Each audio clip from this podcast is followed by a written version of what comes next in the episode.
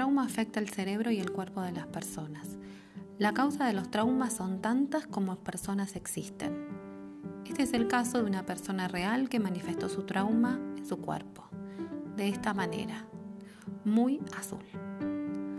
Cuando la recuerdo me viene a la mente la escena de la película El Cisne Negro, cuando Natalie Portman se convierte en cisne. Así ella se convirtió en Mystic.